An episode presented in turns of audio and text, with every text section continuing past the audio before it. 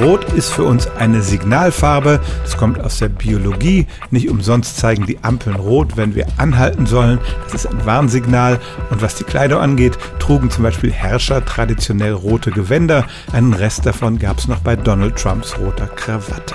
Wenn also zum Beispiel eine attraktive Frau sich ein knallenges rotes Kleid anzieht, kann sie sicher sein, dass sie die Blicke auf sich zieht, wegen der Farbe, aber natürlich auch wegen der Art, wie sie das Kleid trägt macht uns das Rot aber generell attraktiver. Hat zum Beispiel ein Mann, der sein braunes Schlabber-T-Shirt durch ein rotes ersetzt, mehr Chancen bei den Frauen. Es gab vor zehn Jahren ein psychologisches Experiment dazu. Da wurde das behauptet, aber inzwischen sind viele dieser psychologischen Untersuchungen nochmal kritisch hinterfragt worden und insbesondere gab es an diesem Experiment auch sehr starke methodische Kritik.